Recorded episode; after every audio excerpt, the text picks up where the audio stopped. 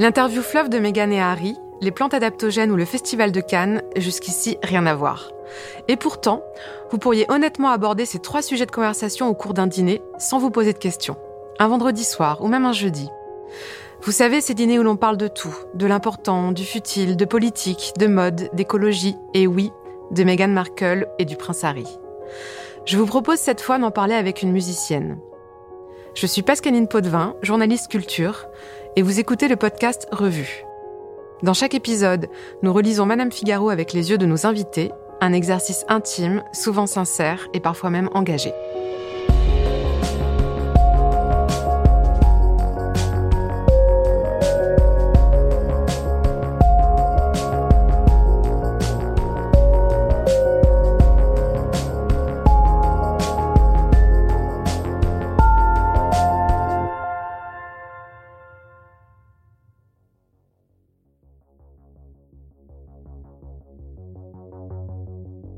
Aujourd'hui, je reçois une artiste dont le discours, lorsqu'elle a été sacrée révélation féminine aux 36e victoires de la musique, restera longtemps dans nos mémoires.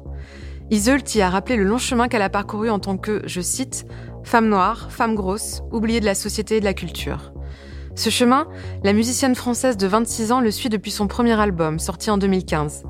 On y découvrait une voix incroyable, à la fois puissante, virtuose et délicate. Depuis, Iseult a appris à l'habiller d'étoffes musicales qui lui ressemblent, comme la trappe minimaliste ou le groove sinueux qui traverse Noir, Rouge et Brut, les trois EP qu'elle a sortis ces deux dernières années. Un chemin vers l'affirmation d'un son et d'une identité qui va de pair avec les combats qu'à l'image de sa génération, elle tient à mener. Bonjour Isolt. Bonjour. Alors dans une interview qu'elle nous a accordée, Kate Moss a déclaré qu'elle s'était toujours habillée pour elle-même avant tout. Elle nous a dit « Je ne suis pas les tendances, mais je porte ce qui me fait du bien. Je dirais que je suis une armoire instinctive. » Et vous, qu'y a-t-il dans votre armoire instinctive Quels sont les vêtements qui vous font du bien? Les vêtements qui me font du bien, c'est euh, la nudité. La nudité, c'est c'est un vêtement qui fait en sorte que on est comme on est et que euh, on n'a pas on peut pas se cacher. En fait, pour moi, c'est comme une sorte de piano, c'est comme un piano voix. Le piano voix, c'est une mise à nu et quand on est nu, on est vulnérable. Et il y a que comme ça que je me sens forte. Alors rien à voir, mais dans un article consacré récemment aux femmes noires entrepreneurs, la plupart d'entre elles ont pointé le fait qu'en France, elles avaient manqué de modèles, de modèles qui leur ressemblent. Et vous, qui ont été les vôtres Est-ce que vous en avez eu? Et comment ils vous ont inspiré? Alors, euh, il m'arrive souvent d'oublier que avant moi, il y a eu des, il y a eu des femmes qui ont ouvert euh, un chemin et ce chemin fait en sorte que je puisse prendre la parole aujourd'hui. Et j'aimerais juste me corriger, ou du moins me, ouais, me, me corriger et dire que je pense que je me suis pas éduquée par rapport au fait de, de prendre conscience qu'il y avait justement ces femmes-là comme euh, Rokhaya Diallo, Fatou Diom euh, et plein d'autres, Aïssa Maga, Maïmouna Doucouré. Et notre génération, en tout cas la mienne, et je me mets dedans, des fois, on oublie en fait qu'il y a eu toutes ces femmes-là, mais et on, on, se sent tout seul dans, dans, notre combat. Et en tout cas, moi, aujourd'hui, c'est toutes ces femmes-là qui m'inspirent et qui me conseillent au quotidien parce qu'il y a une sorte de, de, de, sororité, en fait, qui, qui est présente et, et qui m'aide, en fait, à m'élever euh, aussi bien euh, élever ma culture que, euh, que dans ma vie aussi personnelle. L'écrivain Michel Herman nous a expliqué que, je cite, La colère est une énergie dont on peut faire quelque chose, même si c'est l'émotion la plus ambivalente qui soit. Et vous, que faites-vous de la vôtre de colère? Alors moi, ma colère, elle a, toujours été euh, vue comme quelque chose de, de péjoratif ou comme quelque chose qui pourrait me freiner ou qui pourrait me desservir. J'entends et je comprends euh, totalement pourquoi. Mais moi, ce que m'apporte cette colère, c'est euh, c'est le fait de, de pouvoir euh, me surpasser à chaque fois euh, quand j'entreprends des projets euh, ou quand je prends des, des décisions assez euh, assez difficiles, comme par exemple avoir 22, 23 ans et et se dire bah j'ai d'être une femme indépendante et être une jeune entrepreneuse et de créer mon, mon label et, euh, et je, je sais que derrière ça, il y a, y a de la motivation, il y a de l'amour, il y a de la passion, etc. Mais ce qui me pousse justement à, à sauter dans le vide pour, euh, pour aller vers l'entrepreneuriat, c'est justement cette, euh, ce, cet esprit un peu revanchard, cette colère, cette frustration, cette aigreur que j'ai nourri en fait pendant pas mal de temps et qui aujourd'hui me permet d'éclore dans un environnement qui, qui me va bien. Et, euh, et cette colère, je n'ai plus peur de la montrer parce que c'est celle que je suis et que j'ai, plus envie d'arrondir ou de, l'éteindre ou de la canaliser. Mais par contre, aujourd'hui, je, commence à comprendre que je dois tout simplement euh, structurer ma colère pour que le message que je suis en train de faire passer ou les messages que je, je fais passer soient très bien réceptionnés et soient réceptionnés d'une manière euh, universelle. Comment on structure sa colère? On la structure en étant humble. On, a, on la structure euh, en baissant la tête, en se remettant en question et en se disant que il euh, n'y a pas d'erreur. Dans toutes mes prises de position, je je veux plus qu'on me fasse culpabiliser, je, ne- je ne veux plus me m'auto culpabiliser. Euh, j'ai jamais fait d'erreur, j'ai toujours dit ce que j'avais à dire et euh, j'assume totalement ce que ce que j'ai pu dire partout. Euh, maintenant, j'ai envie de la structurer en en ayant le contrôle de cette colère je veux contrôler ma colère, je veux connaître les, les sujets dans lesquels je, je mets ma main. Et, et tout ça, ça passe par la culture, ça passe par les livres, ça passe par la documentation, et ça passe par aussi bah, l'humilité. Et je, je, je pense en tout cas que c'est un angle qui me correspond, tout en gardant ma, ma, ma, ma personnalité. Et, euh, et ouais, en tout cas, je, je suis en train de faire un travail sur ça en ce moment. Toujours en parlant d'énergie, euh, le dernier défilé de la marque Isabelle Marant ressemble au vestiaire qu'on portera quand on pourra aller redanser. Vous, on a l'impression que vous n'avez jamais arrêté de danser. Quel est le moment ou l'endroit le plus fou où vous l'ayez fait? L'endroit le plus fou, je dirais euh, aux Victoires de la musique, quand je me suis donné cette chance en fait de bah, de pouvoir euh, chorégraphier euh, mes proches, parce que c'est des personnes qui me connaissent depuis que j'ai l'âge de 15-16 ans. Toutes les personnes qui étaient sur scène, c'est des personnes que j'ai castées moi-même. Ils étaient 29. Et, et c'est là où je me suis permise de, les faire danser et de, et de tourner sur moi-même pour euh, me rendre compte de ce que je suis en train de, de partager et de leur donner, en fait. Et c'était juste le plus beau moment de, de, de mon parcours, quoi, pour l'instant. Vous aviez envie de twerker aussi quand vous avez Ah, reçu mais, le trophée. Ah, Et mais vous j'avais l'avez envie fait. de. Ah ouais, non, mais rien de parler. C'est vrai que c'était un moment qui était assez. euh, Bah, unique, quoi. Enfin, inattendu, enfin, même inespéré. Genre, j'étais là en mode genre. Ok. Mais. euh, En fait, j'avais une sorte de. J'avais j'avais tellement envie de dire plein de choses, mais en même temps, je pouvais. Genre, genre c'était tellement justement pas structuré. En fait, c'était c'était hyper spontané. Moi, je suis quelqu'un qui est extrêmement impulsive et, et qui est une hypersensible. Et donc, du coup, j'avais l'impression d'avoir plein de post-it en mode genre la famille, les minorités, les femmes, euh, les personnes trans, les machins, les trucs. Et donc, je voulais tellement dire plein de choses et en même temps, je voulais aussi twerker, c'est vrai. Et vous l'avez fait. Et je l'ai un peu fait.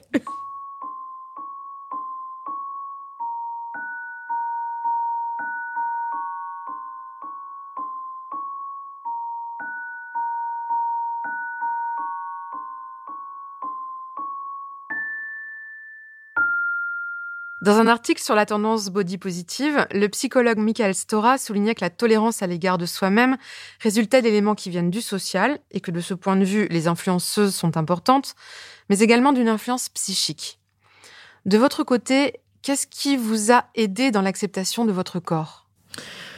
Ce qui m'a aidé dans l'acceptation de mon corps, ça m'a aidé à m'affranchir du regard des gens et à me considérer comme une, une artiste à part entière. C'est-à-dire que je sais que oui, je chante, oui, je suis une chanteuse, mais je sais que pour moi, c'est pas mon terminus. Je, je sais que c'est pas mon terminus parce que je suis tellement attirée par l'art contemporain et que ça se ressent tellement dans, dans ce que je produis, ce que je réalise, dans mes clips, dans, dans mes photos, enfin dans ce que je livre en tout cas au niveau visuel, que, que je, je sais que bah mon, mon terminus en tout cas artistique, c'est pas la musique, c'est euh, des performances contemporaines avec mon corps, euh, c'est euh, peut-être j'ai envie de, de me mettre à la sculpture, euh, peut-être que j'ai envie d'être une artisane, euh, genre euh, ou de, de, créer une sorte de de de d'agence pour pour artisans euh, de ma génération ou plus plus, je sais pas, mais en tout cas, je, je sais que mon terminus sera dans l'art contemporain. Pourquoi pas euh, faire des des stages avec Marina Abramovic, enfin je, je sais pas, et, et, et, faire des performances de 8 heures avec mon corps toute nue dans la rue ou je sais pas, je, je, je en tout cas, ça m'a vraiment aidé à. Le fait d'aimer mon corps m'a aidé vraiment à m'affranchir de, de plein de choses et à, et à débloquer tout ça et à comprendre que bah, je, peux, je peux aller plus loin et, ne pas m'arrêter sur le regard des gens et ne pas m'arrêter aussi sur euh, ce que pensent les gens de moi, en fait. C'est-à-dire, c'est quoi? Isolde, c'est quoi? C'est une chanteuse, Isolde, c'est quoi? C'est c'est elle est dans la mode, c'est une mannequin. Enfin, bah en fait, c'est juste une artiste. Je suis dans, je serai dans tous les médiums et je fais en sorte d'être dans tous les médiums parce que pour moi, ces médiums-là, c'est, c'est de l'art en fait. Je fais de l'art. Je, je sors des œuvres. Donc, euh, ouais, m'affranchir du, du regard des gens pour, euh, pour me sentir bien dans, dans tout ce que je fais, quoi.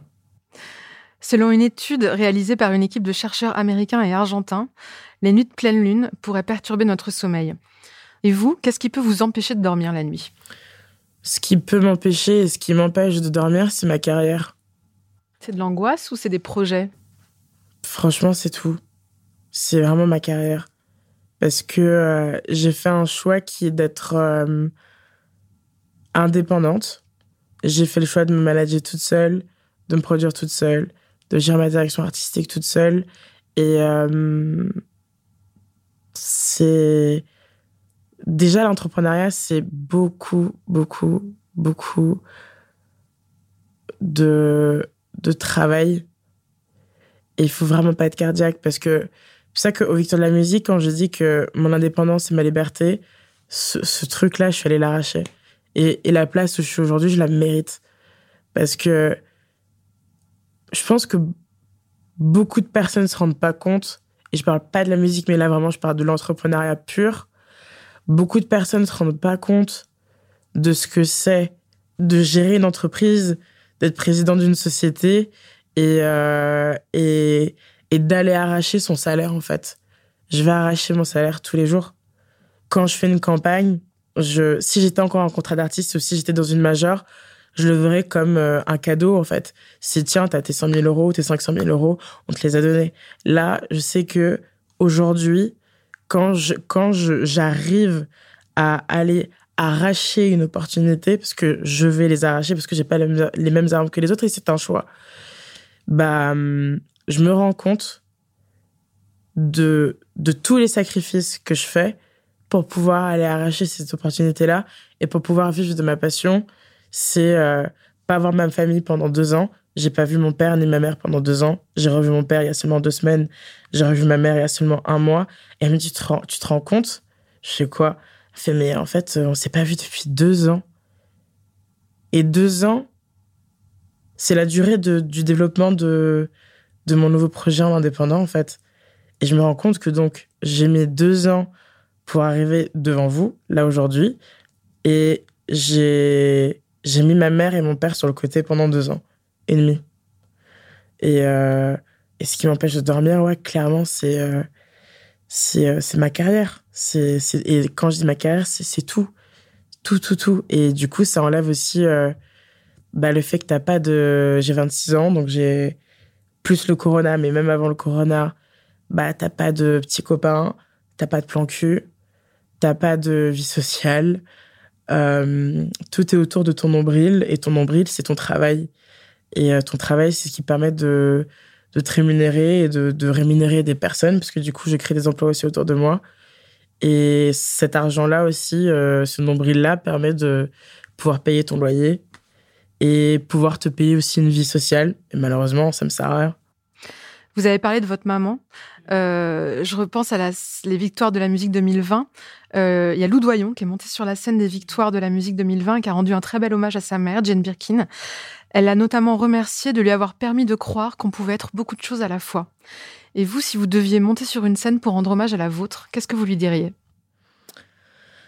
Je lui dirais que euh, je tiens à la remercier pour, pour l'éducation qu'elle nous a donnée si je dois vraiment, genre, le faire d'une manière assez concise même, je dirais plutôt euh, que ma mère, c'est une, euh, une acharnée de travail, qu'elle a tout fait par rapport à ses enfants et qu'elle est partie arracher tout ça toute seule, quoi.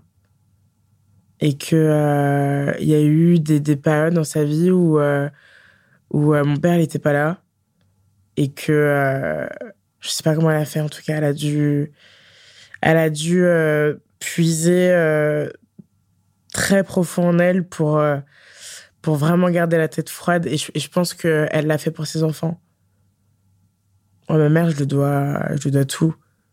Je lui dois tout. Et je pense que je le ressemble aussi dans dans l'acharnement que j'ai au quotidien. Et je sais que c'est aussi on me l'a beaucoup reproché d'être euh, tout le temps là, comme ça, tenace. Euh, parce que être tenace, les gens le voient comme quelqu'un de têtu. Mais je suis pas têtu, les gars, en fait. Je, suis juste tenace parce que j'ai pas de plan B. Et que ma mère, elle avait pas de plan B. Quand tu fais des enfants, quand tu les mets au monde, t'as un plan A, en fait. Et tu, tu dois te tenir à ce plan A. Et que, en tant que mère, en tant que parent, euh, avec du recul aujourd'hui, je pense que ça doit être très douloureux de, de ne plus avoir de contrôle sur tes enfants alors que tu avais des plans prévus pour eux. Et, euh, et, ça fait super mal, en tout cas pour un parent, de voir ses enfants euh, euh, se casser la gueule alors que, alors que tu avais vraiment tout préparé en fait pour qu'ils ne se sentent pas mangés par, par le monde, quoi. Donc, ouais, juste euh, merci, euh, merci à ma mère, quoi. Enfin, elle est trop forte. C'est, une putain de, c'est une putain de meuf, en fait.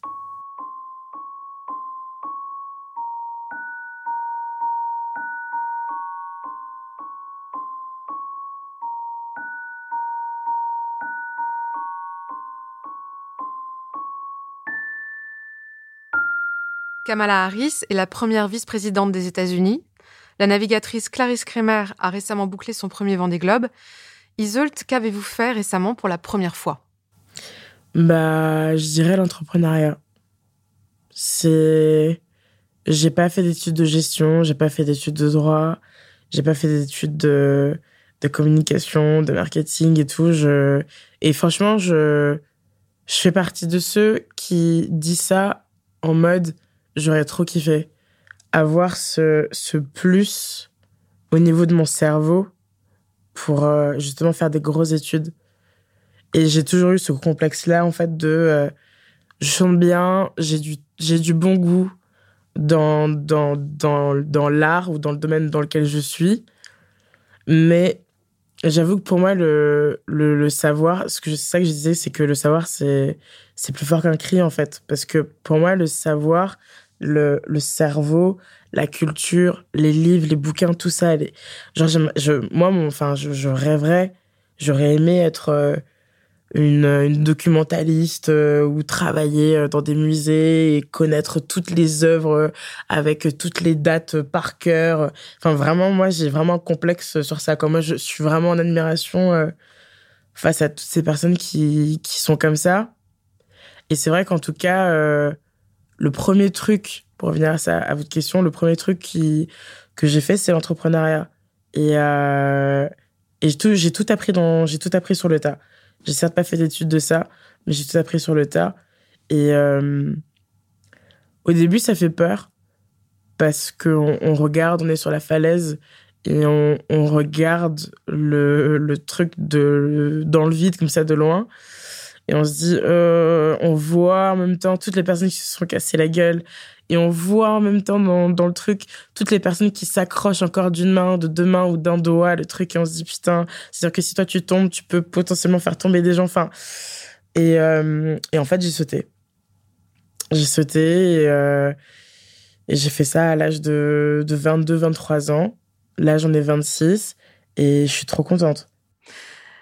Euh, en parlant d'entrepreneuse, à 74 ans, la créatrice de mode Diane von Furstenberg a posté sur Instagram un selfie en maillot de bain avec cette légende. Est-ce que je suis folle de publier ça?